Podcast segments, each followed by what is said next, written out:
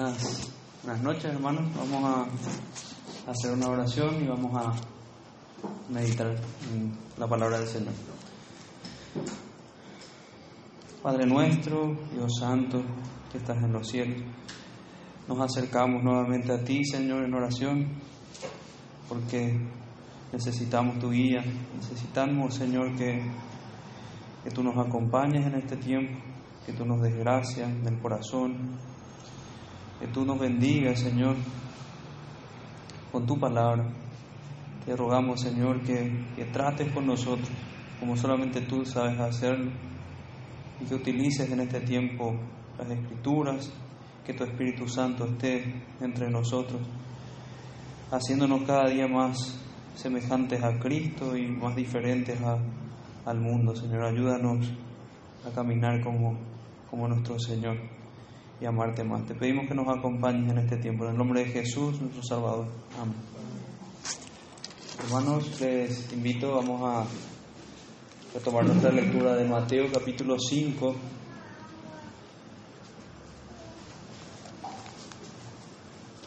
Allí donde inicia el Sermón del Monte con estas bienaventuranzas. Hoy vamos a estar avanzando hasta el versículo 9. Leo así desde el versículo 1.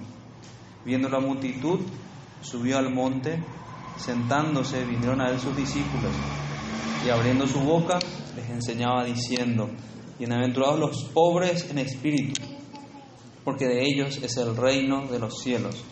Bienaventurados los que lloran, porque ellos recibirán consolación. Bienaventurados los mansos, porque ellos recibirán la tierra por heredad. Bienaventurados los que tienen hambre y sed de justicia, porque ellos serán saciados. Bienaventurados los misericordiosos, porque ellos alcanzarán misericordia. Bienaventurados los de limpio corazón, porque ellos verán a Dios. Bienaventurados los pacificadores, porque ellos serán llamados hijos de Dios. Amén. Hermanos, hoy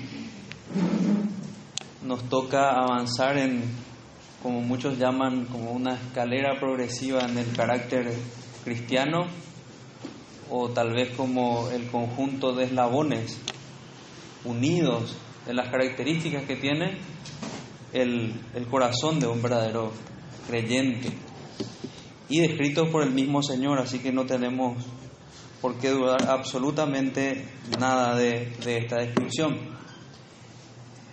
Nosotros habíamos iniciado, el, cuando hablábamos de, de, los de limpio corazón, habíamos iniciado con una ilustración acerca de, de, de reyes orientales, que era difícil acercarse a ellos, y finalizamos hablando de, de, que los cristianos son como embajadores, embajadores que, que, tienen acceso al rostro de su rey. Ahora vamos a ver que tiene mucho que ver este, esta labor de embajadores del reino de Dios que cumplen los creyentes con ser pacificadores. También in, incluye otras cosas, pero principalmente el cristiano el cristiano es un pacificador porque es un embajador del reino de los cielos y llama a los hombres con el mensaje de su rey a que se reconcilien con Dios. Y este mensaje no es otra cosa que el de arrepiéntanse y crean en el Evangelio. Ese es el mensaje que da nuestro rey. Y de una mirada global y como para contextualizar también nuestras bienaventuranzas, las bienaventuranzas están dentro de un gran mensaje acerca del reino de Dios. Ese es el tema principal de, del Sermón del Monte. Y aquí nos, nos abocamos nosotros en esta parte de las bienaventuranzas a ver cómo son los ciudadanos del reino. Y aquí vamos a ver que los ciudadanos del reino, quienes son bienaventurados porque van a ser llamados hijos de Dios, ellos son pacificadores.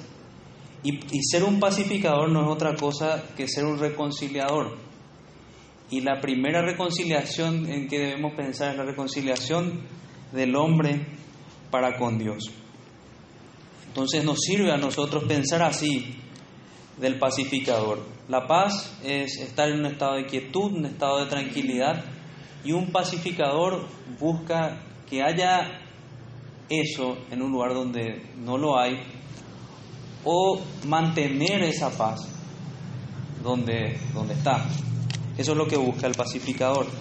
Me gustaría apoyarme también un poquito en una definición aquí acerca de lo que significa, bueno, la pacificación es la acción o efecto de, de pacificar. Pacificar es restablecer la paz, reconciliar.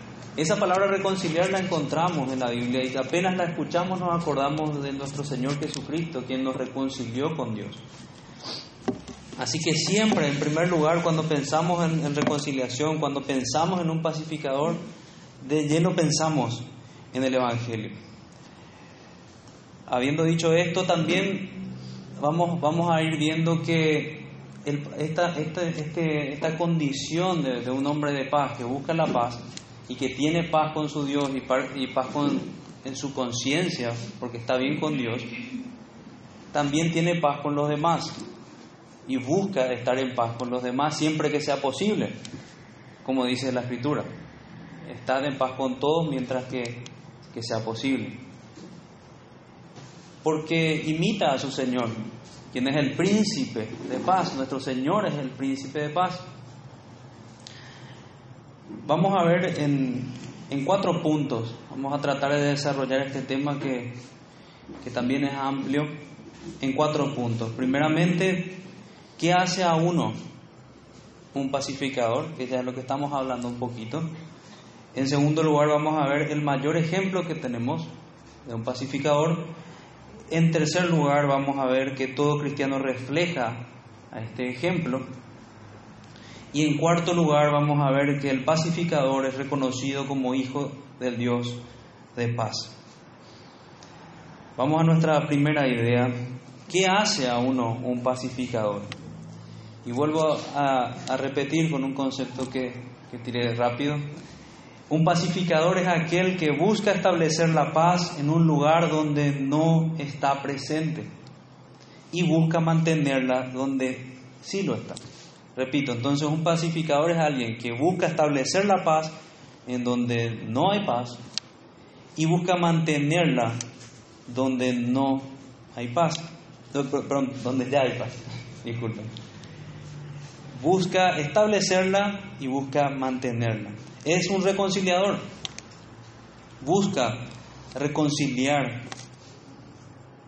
En el caso de nuestro Señor Jesucristo, reconciliándonos con Dios y en el plano terrenal buscar reconciliar a otras personas. En, el primer, en el primer término es aquel, el reconciliador es aquel que busca establecer la paz donde no hay paz. Eso, insistimos, es lo que hace el predicador. Salimos a las calles y queremos que se establezca paz entre, entre Dios y, y los hombres con quienes hablamos o por quienes oramos. En segundo lugar, podemos ver esto como alguien amistoso que evita las cuestiones necias, como nos instruye la palabra de Dios.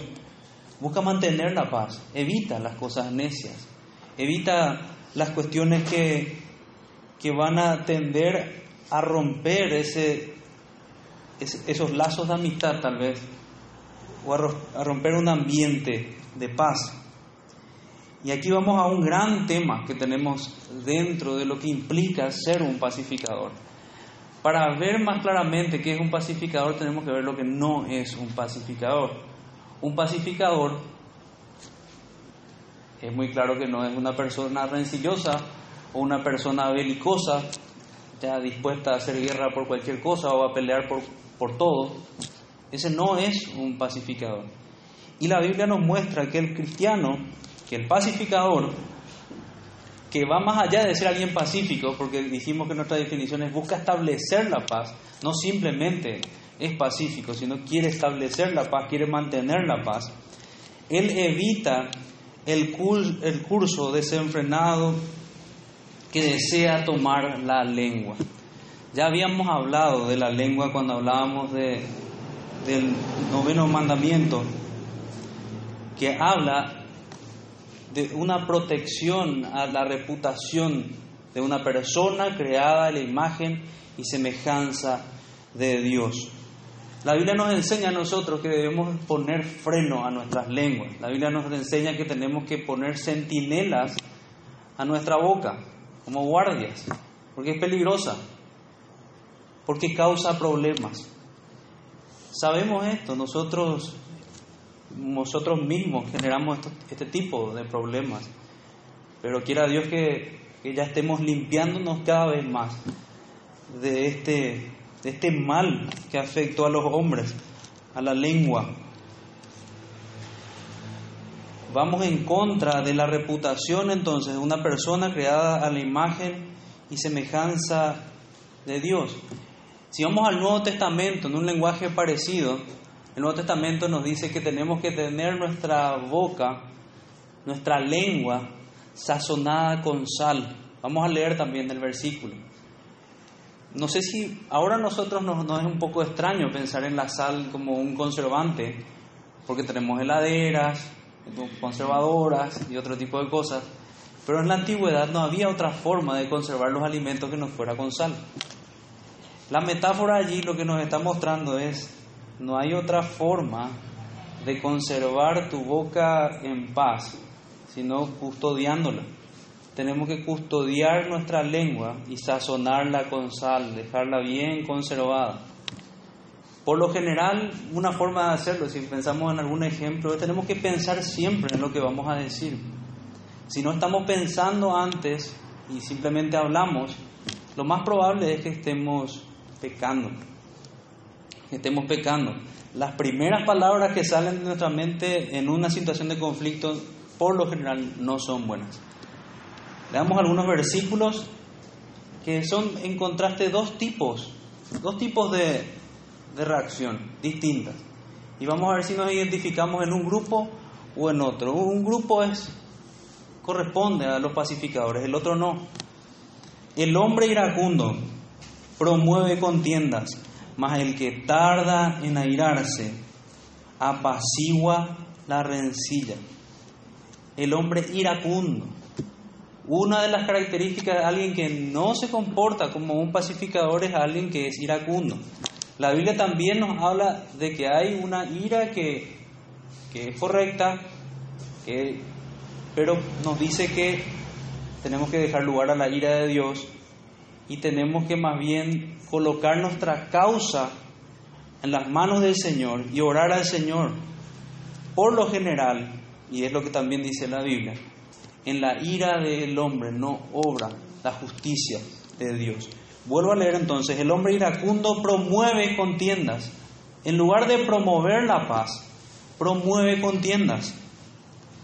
Mas el que tarda en airarse, esto es lo que debemos hacer si queremos ser pacificadores, tardar en airarnos. Así como lo hizo el Señor con nosotros, tardó en airarse, es tardo, para la ira y grande en misericordia. Debemos imitar al Señor. Apacigua la rencilla. Es un pacificador. Apacigua. Eso deriva de la palabra paz, apaciguar la rencilla. Eso está en Proverbios 15, 18. Proverbios 16, 28 dice, el hombre perverso levanta contienda y el chismoso aparta a los mejores amigos. Fíjense cómo trata al hombre chismoso, lo trata de hombre perverso. Si aquí hay algún chismoso, debería saber que es un perverso. Así lo define la Biblia. Y debería arrepentirse, porque es mucho daño. Y la Biblia habla de que es contrario a lo que es un pacificador. El hombre perverso levanta contienda, no establece la paz. Y el chismoso aparta a los mejores amigos no, mantiene esa, esa paz que había con sus amigos, sino que los aparta, establece enemistades. Proverbios 21, 19, y esto lo encontramos también en 21, 9 y en 25, 24, tres veces la misma cosa.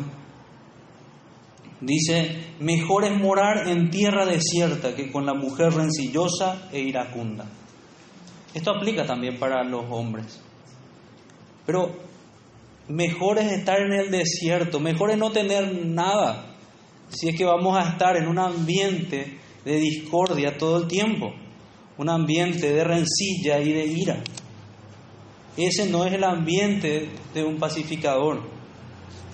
Y es algo muy penoso y podemos ver incluso el tono de, de un ay del Señor en este, en este versículo. Mejor es morar en tierra desierta que con mujer rencillosa e iracunda. Y preguntémonos desde ya si nosotros, a la luz de lo que estamos viendo, somos pacificadores o somos rencillosos o iracundos o chismosos. Y esto no es solamente para los adultos que están acá, es para los niños, es para los más grandes, los adolescentes, es para todos nosotros. Y es muy fácil hacer ese examen. Al salir, al terminar el sermón, podemos puedes acercarte a un hermano y preguntarle delante de Dios, te pido por favor que me digas cómo, cómo vos me ves a la luz de este mandamiento, cómo te ve tu hermano, cómo te ve tu esposa o tu esposo, cómo te, cómo te, te ven los hermanos en la congregación, porque a veces tenemos una percepción diferente de nosotros mismos y nos puede ayudar así un hermano. Pero por favor, y creo que es algo que no queremos escuchar, ni siquiera nos animamos a preguntar muchas veces. Pero debemos tener el deseo de que el Señor nos limpie este punto. Otro versículo, ya en el Nuevo Testamento, perdón, en el, el último de Proverbios, Proverbios 26, 20. Sin leña se apaga el fuego, y donde no hay chismoso, cesa la contienda. Fíjense la comparación. El chismoso es como la leña al fuego. ¿Ustedes piensan que podemos hacer un asado sin carbón? No. No se puede armar contienda sin un chismoso, es lo que dice acá en la escritura. Lo compara con la leña para el fuego. Donde no hay chismoso, cesa la contienda. Cesa la contienda. ¿Qué es lo que hace un chismoso para recalcar allí? ¿verdad? El chismoso dice algo de otra persona, algo contrario a otra persona, algo negativo de otra persona, pero hablando a alguien a quien no debe hablar. Puede ser mentira o puede ser cierto, pero nosotros debemos hablar con la persona indicada. La Biblia nos enseña todo un orden para, para poder tratar problemas. El chismoso, o sea, peca en, este, en esta cuestión del chisme, no solamente quien habla, sino que también quien escucha el chisme. Ambos, como tal vez podría decir una persona, no, yo no, yo no quería tener nada que ver con eso, pero al escucharlo realmente ya te involucraste, contaminó eso tu corazón, contaminó tu corazón. Nosotros deberíamos decir a tal persona, tratar ese tema con, con el hermano, hablar con él, solucionar ese tema con él. Y si te dice, bueno, no quiero hacerlo o algo así, podríamos ver algo, alguna medida y decirle, mira, yo le voy a hablar al hermano, te doy tanto tiempo, le voy a hablar al hermano diciéndole que vos tenés un problema en tu corazón con él. Esa sería una forma de desligarnos de ese problema y quedar limpios en ese asunto. Después hay otras, otras cuestiones diferentes en las cuales el apóstol Pablo, un ejemplo más que tenemos en las escrituras, dice que se enteró de ciertas cosas que estaban pasando en la iglesia y producto de eso él escribe unas cartas. Eso es un orden correcto. Nosotros tenemos que hablar a los pastores, o al pastor en este caso, y, y tratar eso en oración. Y, buscar, si alguna vez leyeron Mateo 18, buscar seguir ese orden, hablar con un hermano, llevarlo a la iglesia y hacerlo con temor, considerándonos a nosotros mismos. Vamos a leer lo que dice 1 Timoteo capítulo 5, versículo 13.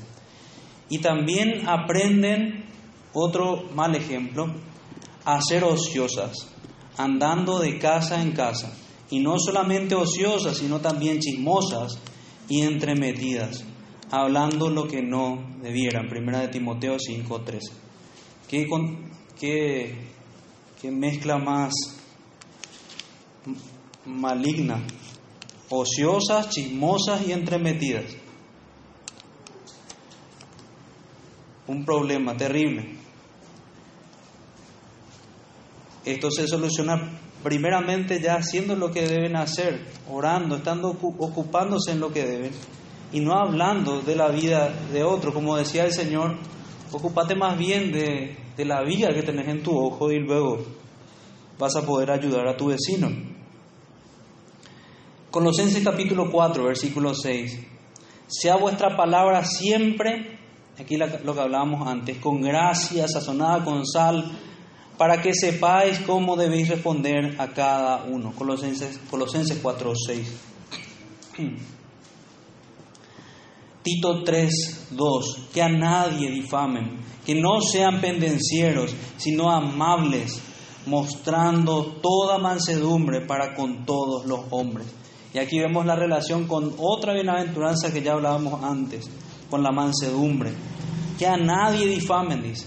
Que no sean pendencieros, sino amables, mostrando, con toda mostrando toda mansedumbre para con todos los hombres.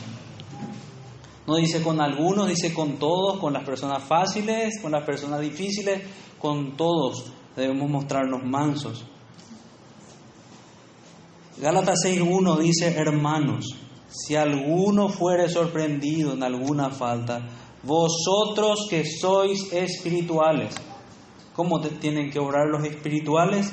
Restaurándole con espíritu de mansedumbre, considerándote a ti mismo, no sea que tú también seas tentado. Pasa que cuando alguien falla, nosotros nos sentimos con, con la excusa de poder hablar de tal persona o de murmurar de tal cosa. Es es terrible cómo se maquilla la, murmuración. ¿Quién nos dijo a nosotros que tenemos derecho a hablar mal de alguien simplemente por, indignación? O a murmurar en los términos que habla la Escritura porque estoy indignado por algo. En realidad lo que nos dice la Biblia, si somos espirituales, con espíritu de mansedumbre, yo debo tratar tal cosa. Con espíritu de mansedumbre. Tengo que corregir a los que se oponen. Tengo que considerarme a mí mismo yo no sé, yo conozco mi debilidad, yo no sé cuándo yo voy a necesitar esa misma misericordia que estoy extendiendo a ese hermano. Por la misericordia de Dios soy lo que soy, decía el apóstol Pablo. Y por la misericordia de Dios estamos en pie si, si así es el caso. Segunda de Timoteo capítulo 2 versículo 25 dice que con mansedumbre corrija a los que se oponen, por si quizá Dios le conceda que se arrepientan para conocer la verdad, con mansedumbre, con mansedumbre. Primera de Pedro 3:11, sino santificad a Dios el Señor en vuestros corazones y estad siempre preparados para presentar defensa con mansedumbre y reverencia ante todo aquel que os demanda razón de la esperanza que hay en vosotros. A partir del versículo anterior estamos viendo ¿Cuál es el corazón de un pacificador? Distinto a aquel que genera murmuraciones, riñas, contiendas y todas estas cosas horribles que salen del corazón de los hombres. El corazón de los hombres sin la ayuda, sin la obra del Espíritu Santo en ellos. Como decía Flavel, les recuerdo que la, la parte más horrible de los hombres es su corazón antes de la regeneración, pero es la parte más hermosa y más tierna luego que el Señor hace una obra en él. Y con mansedumbre corrija a los que se oponen. Así obra el predicador.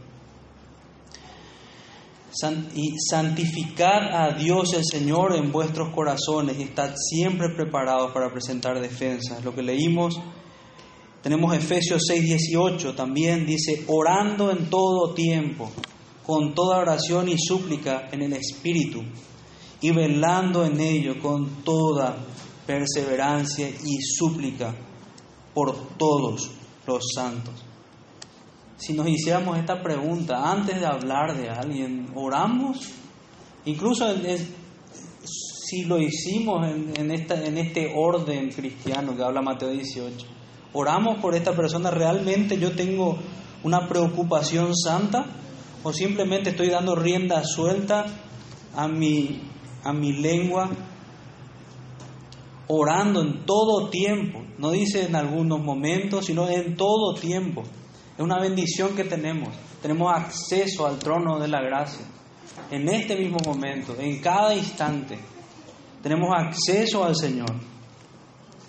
Y no acercarnos a nuestras dificultades como despreciar al Señor. No merecemos incluso situaciones de paz si es que no la buscamos en nuestro Señor, no la buscamos de su mano.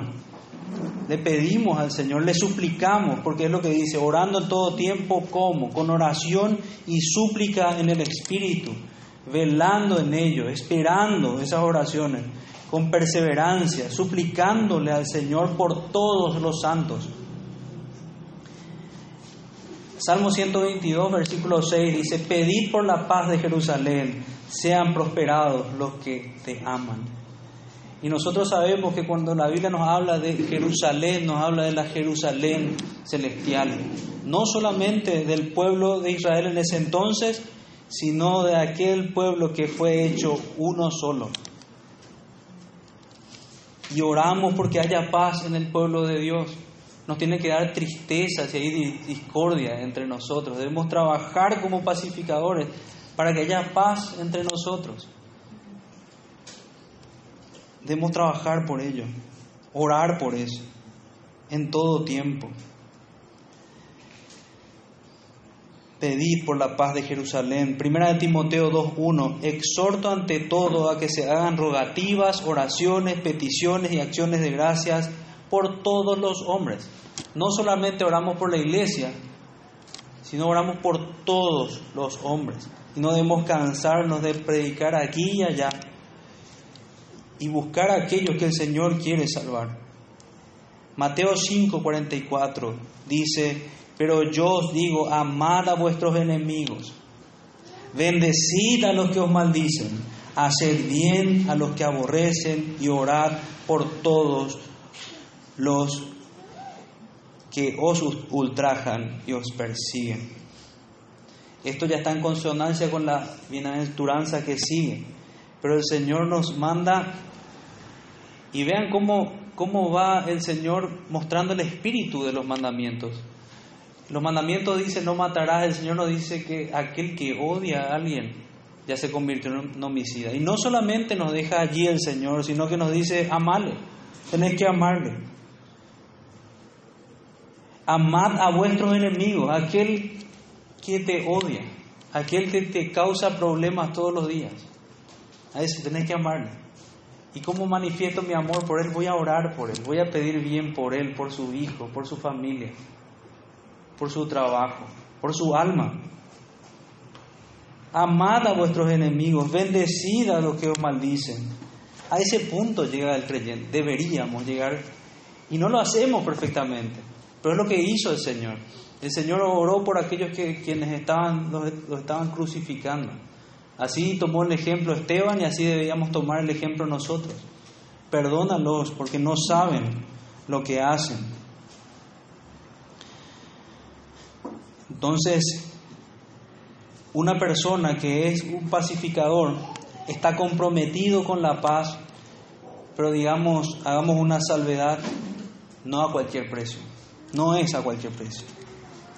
Él ha comprado la verdad, por tanto no la venderá no la va a vender a ningún precio, ni al precio del ecumenismo, ni al precio, incluso como el ejemplo que usaba el pastor esta mañana del dolor y de la aflicción. No va a torcer sus rodillas ante, ante los ídolos de este mundo, ni ante las aflicciones. Ante la peor de las aflicciones de su vida, hay un himno que nosotros cantamos que es en inglés estoy, en paz con mi Dios. Em,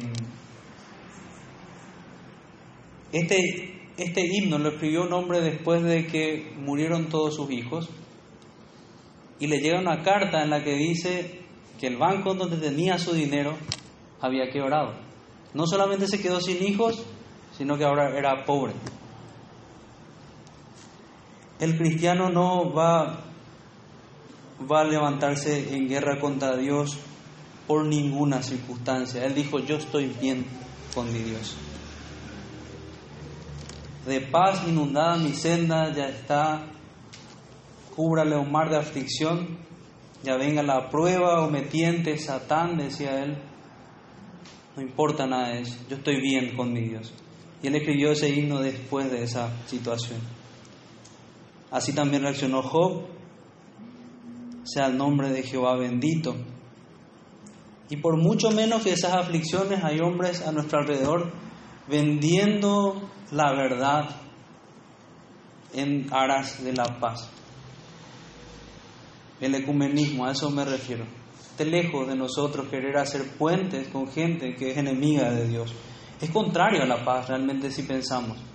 No es verdadera paz, porque estamos levantando paz con hombres poniéndonos en enemistad con Dios. Eso no es paz. Eso es ponerse en guerra con Dios. Es inconsistente con la paz, ya que es una abierta guerra contra Dios. Dios no tendrá por inocente al que toma su palabra en vano. Esa es la salvedad que debemos hacer. No es un pacificador a cualquier precio. Es en los términos bíblicos. Así como funciona con los atributos de Dios. Yo no puedo hablar de un atributo de Dios y dejar de tener en cuenta el otro. Yo no puedo hablar de un Dios de amor que pasa por alto su justicia. Dios es amor y Dios es justicia. Así tampoco puedo hablar de un pacificador que negocia con la verdad. Ese no es un pacificador. Está comprometido con la paz y como hablábamos al principio, en primer lugar, con el Evangelio de la paz con el Evangelio de la paz. Si vamos al, al Salmo 52, versículo 7, perdón, Isaías 52, versículo 7. Dice así la palabra, cuán hermosos son sobre los montes los pies del que trae alegres nuevas, del que anuncia la paz, del que trae nuevas del bien, del que publica salvación, del que dice a Sión, tu Dios reina. Cuán hermosos son los pies. Y parece Isaías hablando el mismo lenguaje que el Señor Jesucristo, el Evangelio del Reino. No es que hay otro Evangelio, un Evangelio del Reino, un Evangelio de la paz, sino que estamos haciendo ciertos énfasis en ciertas características que tiene el único Evangelio cuando hablamos del Evangelio del Reino, hablamos de, un, de nuestro Rey, hablamos de, de, un Señor soberano, hablamos de un reino que no es como, como los reinos de este mundo, sino que es un reino eterno, que no se acaba. Y de muchas cosas más que podríamos decir del reino de los cielos. Un reino que está presente, que ya se ha acercado, y un reino que es futuro, que lo vamos a ver en el cielo de manera perfecta. Está comprometido también, por tanto, con la paz con Dios, no va a negociar la paz con Dios. El pacificador es una persona que ha llegado a un estado de paz con Dios y por tanto con su conciencia. ¿Se imaginan en paz con la conciencia? Eso es lo que hace una vida de integridad. No, nuestra conciencia es nuestra gloria, decía el apóstol. En paz con su Dios, en paz con, con la conciencia y busca estar en paz con los hombres. Y principalmente como, como aquella bendición que hacen los ángeles cuando el Señor Jesucristo es introducido a este mundo, paz a los hombres de buena voluntad. Los creyentes debemos estar en paz entre nosotros. Ahí sí vemos también, pensaríamos, pero no hay una contradicción en la Biblia cuando dice que yo no he venido para traer paz, sino he venido para poner espada y a poner en disensión a familiares. No es una contradicción. En realidad lo que pasa es que el Señor nos pone en paz con Él, Pero las personas que no están en paz con Él van a estar enemistadas con los que son sus hijos, los que han sido reconciliados con Dios. Y eso, eso es irreconciliable. El que quiera ser amigo del mundo se considera enemigo de Dios. Es lo que dice Santiago 4.4. Veamos un poco, y ya más, avanzando un poco más rápido en la primera parte, vamos a ver el mayor ejemplo que tenemos. El mayor ejemplo que tenemos, ¿saben quién es? Es nuestro Señor Jesucristo. Él es nuestra paz. Es lo que dice el texto de Efesios, capítulo 2, versículo 14 al 22. El, el, texto de Efesios no solamente nos habla de la reconciliación que Él hizo con su pueblo y Él, sino que nos habla de la reconciliación que hizo de todo su pueblo. Porque habla que reconcilió a un pueblo que no quería saber nada de los gentiles, eran los judíos, y los nos unió.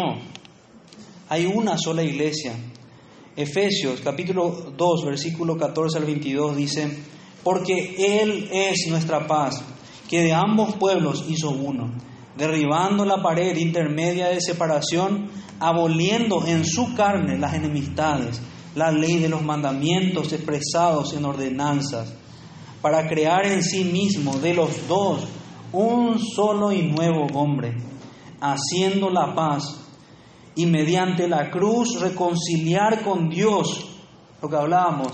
Él nos reconcilió mediante de su cruz y reconcilió a ambos pueblos en un solo cuerpo, matando en ellas las enemistades. Y vino y anunció las buenas nuevas de paz a vosotros que estabais lejos y a los que estaban cerca, porque por medio de él los unos y los otros tenemos entrada por un mismo espíritu al Padre.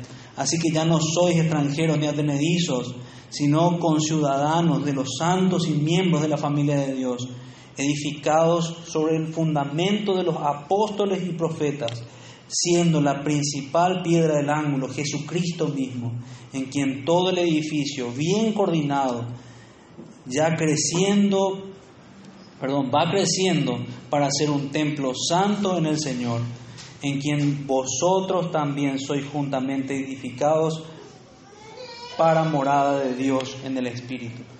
Dios hizo de su pueblo uno solo. En la oración de Juan 17 dice, como tú y yo, Padre, somos uno, yo quiero que ellos sean uno también. Y nosotros sabemos que hay una unidad entre todos los creyentes. Pero también estamos sabemos de la realidad que hay del pecado aún y, y es eso lo que hace que existan ciertas diferencias aún entre algunos creyentes. Dice Primera de Pedro 2, 21 al 23, pues para esto fuisteis llamados, porque también Cristo padeció por nosotros dejándonos ejemplo, para que sigáis sus pisadas, en el cual no hizo pecado, ni se halló engaño en su boca quien cuando le maldecían no respondía con maldición, cuando padecía no amenazaba, sino que encomendaba la causa al que juzga justamente. Nuestro ejemplo, nuestro mayor ejemplo es Cristo. Todo lo que decíamos antes está resumido en ese, en esa corta, ese corto pasaje de 1 de Pedro 2.21 al 23. Somos llamados por Dios él padeció por nosotros y nos dio ejemplo. El Evangelio para nosotros debe ser un tesoro. El Evangelio es una de las, predicar el Evangelio es una de las formas en las que nosotros mostramos que somos pacificadores. En su sermón al, respecto de esta bienaventuranza, Spurgeon termina diciendo, permítanme poner en ejercicio, permítanme al predicador poner en ejercicio que es un que es un pacificador y predica el Evangelio. El pacificador predica el Evangelio. El pacificador muestra que nuestros pecados nos alejaron de Dios, nos dejaron muy lejos de Dios, a una distancia imposible. No hay reconciliación como la que hizo nuestro Señor Jesucristo. No hay un reconciliador como Él. No hay un mediador como Él. No hay un solo hombre que pueda reconciliar la enemistad que nosotros construimos contra Dios.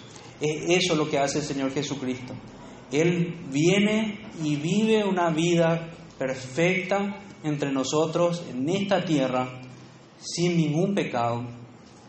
Y no solamente eso, sino que es tratado como un criminal y muere en una cruz humillado como nosotros debíamos morir.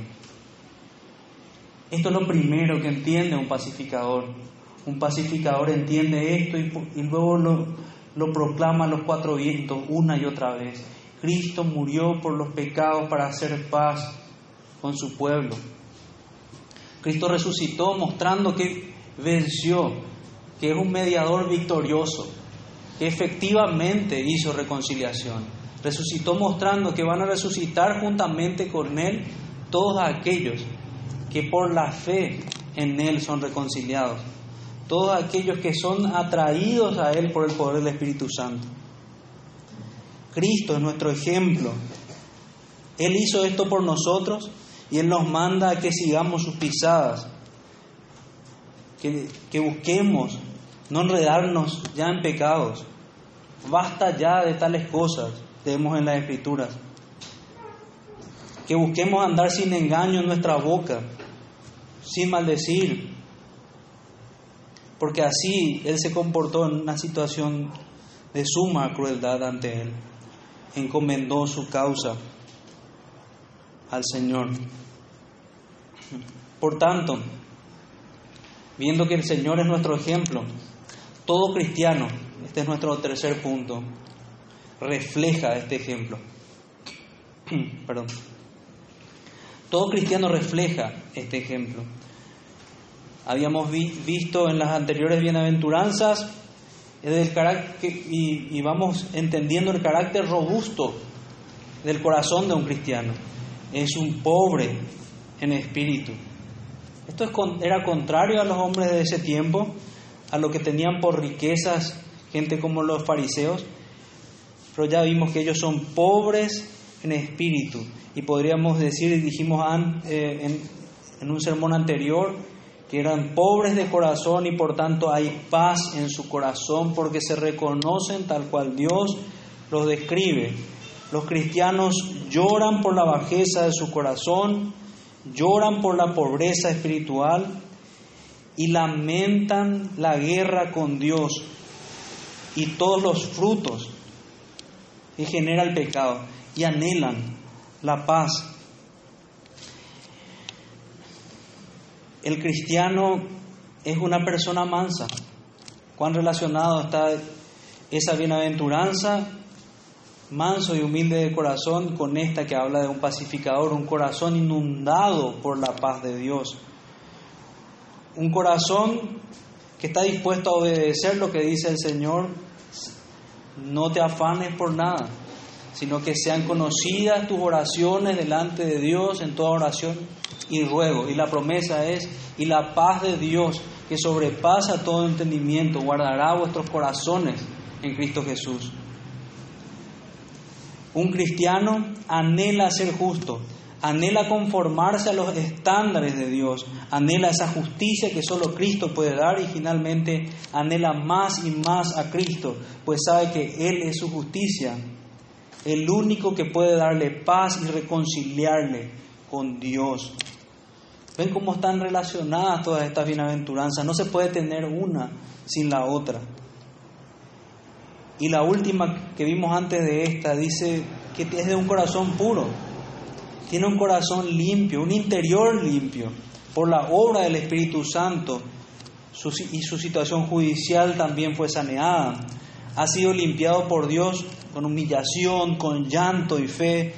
Una fe que ha renovado su entendimiento. Y por eso, de su limpio corazón, anhela la paz de Dios para sí y para otros. No se puede ser un pacificador sin tener un limpio corazón. No se puede. Es una de las condiciones indispensables para ser un pacificador. Un pacificador tiene a su conciencia de aliada y su conciencia le dice una y otra vez, no, deja esos pensamientos, deja esas miradas que no corresponden, deja esas conversaciones que no corresponden. Y eso mantiene la paz con Dios. Una conciencia limpia mantiene, nos mantiene en paz con Dios. Alejate de toda blasfemia. Hoy día de, de verdad deberíamos trabajar más para que nos escandalice más cuando alguien toma en vano el nombre de Dios. La gente por cualquier cosa blasfema el nombre de Dios. Por Dios esto, por Dios aquello, te juro por Dios. Debería chocarnos. Deberíamos llegar al punto de apagar la televisión si ocurre algo así. Eso harían hermanos en el pasado. Pero llegamos a un punto en que la sociedad se cauteriza en su conciencia. La conciencia nos dice que este no es un día como cualquier otro. Nos dice que este es el día del Señor. La conciencia apunta y nos ayuda a estar con Dios y a manifestarnos como aquellos que aman al Señor y los que aman al Señor guardan sus mandamientos. Se apartan de toda idolatría, se apartan de, de, de todo lo que podría causar daño al corazón del Señor, buscan honrar a sus padres y a toda autoridad puesta por Dios. Buscan ser cada vez más limpios delante de Dios. Segunda de Corintios capítulo 13, versículo 11 dice, por lo demás hermanos, tened gozo, perfeccionados, perfeccionados, consolados, sed de un mismo sentir, sentir y vivid en paz. Y el Dios de paz y de amor estará con vosotros. Algunos de los frutos del Espíritu Santo el Espíritu Santo obra en consonancia con la obediencia a los mandamientos. Y solamente así podemos tener este gozo y esta paz en el corazón. Santiago 3:17 dice, pero la sabiduría que es de lo alto, y aquí tenemos un orden parecido al que tenemos con nuestra anterior bienaventuranza, es primeramente pura, limpia y después pacífica amable, benigna, llena de misericordia y de buenos frutos, sin incertidumbre ni hipocresía. El Señor nos muestra que el corazón de un creyente es purificado. Y si la sabiduría de Dios, si la palabra de Dios hizo huella en el corazón del creyente, va, a haber pureza en el corazón y va a haber un espíritu pacífico, amable y benigno. Y finalmente, hermanos, lo que vemos en nuestro texto que dice, bienaventurados los pacificadores, que sería la primera parte y que nos recordaría bien el título de nuestro sermón, tiene una promesa que dice, porque ellos verán a Dios, perdón, porque ellos serán llamados hijos de Dios. Porque ellos serán llamados hijos de Dios, felices, dichosos, dignos de admiración, los pacificadores. ¿Por qué? Porque serán llamados hijos de Dios. Serán llamados hijos de Dios. Y habla en futuro por dos razones. Primeramente, no era así. No éramos hijos de Dios. Fuimos adoptados por Dios. Fuimos comprados como hijos de Dios por la obra de Cristo. Cristo conquistó todos los derechos de hijo de Dios para nosotros. Cristo en la cruz obró la, la adopción, lo necesario para nuestra adopción. Por tanto, el creyente ha sido hecho hijo de Dios. Y ama esta, esta paz de Dios hoy día. Ama a Cristo, ama a su mediador, ama al Espíritu Santo, quien lo quien lo reconcilió. Entonces vemos que no era así, que fue reconciliado, que fue adoptado para ser hijo de Dios. Los adquirió, adquirió estos derechos por, por la obra de Cristo. Y es lo que nos dice Romanos 8:14, mirad cuál amor nos ha dado el Padre para que seamos llamados hijos de Dios. Perdón, primera de Juan 3:1 Por esto el mundo no nos conoce, porque no le conoció a Él. Romanos 8:14, porque todos los que son guiados por el Espíritu de Dios, estos son hijos de Dios. Por un lado son hijos de Dios, somos llamados hijos de Dios por la obra de Cristo, somos llamados hijos de Dios porque somos guiados por el Espíritu Santo. El Espíritu mismo da testimonio en nuestro espíritu de que somos hijos de Dios, dice Romanos 8:16. Por consiguiente, si analizamos estos textos que leímos, tenemos una triple confirmación como creyentes. Es Dios mismo quien nos, nos dice si somos o no hijos de Dios. Es nuestra conciencia también que habla el mismo sentido y el Espíritu Santo quien nos instruye así. Y también los hombres a nuestro alrededor van a ver que nos comportamos como hijos de Dios. Debe ser así en la iglesia y en la congregación. También vemos que, que pasa con esta bendición lo mismo que pasa con el reino de los cielos. Es ya y todavía no. Es como aquella semilla de mostaza que es pequeñita y crece y crece. Por tanto, hoy día ya somos llamados hijos de Dios, pero va a llegar un momento allá en el cielo que seremos llamados hijos de Dios. Venid benditos de mi Padre, dice el Señor. Fue así con cada una de las promesas que vimos en las bienaventuranzas anteriores también, que en un sentido se desprenden de esta promesa.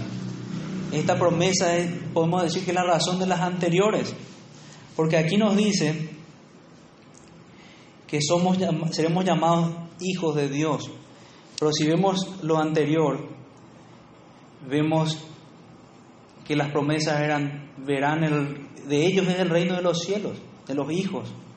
Recibirán consolación, son los hijos estando en la presencia de su Padre que recibirán consolación. Son los hijos que tienen la heredad de su Padre por ser adoptados por Dios. Recibirán la tierra por heredad, versículo 5, versículo 6. Ellos serán saciados, los hijos de Dios. Ellos alcanzarán misericordia, los hijos de Dios. Ellos verán a Dios, los hijos y embajadores del Dios vivo que proclaman su palabra. Resumidas, en resumidas cuentas, hermanos, vimos algunos elementos que hacen a un pacificador. Vimos también que el mayor ejemplo que tenemos es nuestro Señor Jesucristo. Vimos que todo cristiano refleja este ejemplo. Y finalmente vemos que el pacificador es reconocido como hijo del Dios de paz, por Dios y por los demás. Y esto es porque se comporta buscando la paz, buscando conquistar paz en más lugares, levantar la bandera de nuestro Señor con medios pacíficos. Esto es lo que vimos hoy, hermanos. Esto es lo que vimos hoy. Y que haga el Señor realmente de nosotros de este tipo de embajadores. No solamente que hablemos de boca para afuera, sino como hicimos mucho énfasis, que lleguemos a, a conquistar nuestra lengua y que eso nos dé paz en nuestros entornos. Que eso nos dé paz y nos libre de mucha amargura que hay detrás de alguien que no cuida su lengua. Que eso nos dé paz delante de Dios y con los hombres, porque realmente alguien que murmura no, no está bien con Dios podemos terminar con algunas bendiciones que nos da la, palabra. Y el mismo Dios de paz os santifique por completo y todo vuestro ser, espíritu, alma y cuerpo, sea guardado irreprensible para la venida de nuestro Señor Jesucristo. Y un versículo muy corto y hermoso, Romanos, eh, eso que leí antes está en 1 Tesalonicenses 5, 23, y Romanos 15, 33 dice, y el Dios de paz sea con todos vosotros. Amén. Vamos a orar, hermanos. Padre nuestro que estás en los cielos, te damos muchas gracias, Señor. Gracias por este tiempo, gracias por tu palabra, gracias por confrontarnos, Señor, con las escrituras. Gracias por purificar nuestros corazones, Señor. Ayúdanos a tener una limpia conciencia, ayúdanos a guardarnos del mal. Guárdanos tú, Señor, de de los pecados que, que nos hacen, hacen riña contra ti, que nos ponen en amistad contigo. Te pedimos, Señor, que cada día podamos mostrar más amor por ti y no odio y desprecio, porque es eso lo que manifestamos cuando pecamos, Señor. Te pedimos perdón y te pedimos que nos ayudes, te pedimos que establezcas tu paz en medio de nosotros, en medio de tu pueblo, establezcas tu paz en nuestros corazones y en todo aquel que escucha el Evangelio, Señor. Te rogamos que, que tu Evangelio sea plantado, tu Evangelio de la paz sea plantado para reconciliar a muchas más personas por medio de nosotros. Oramos en el nombre de Jesús, nuestro Señor. Amén.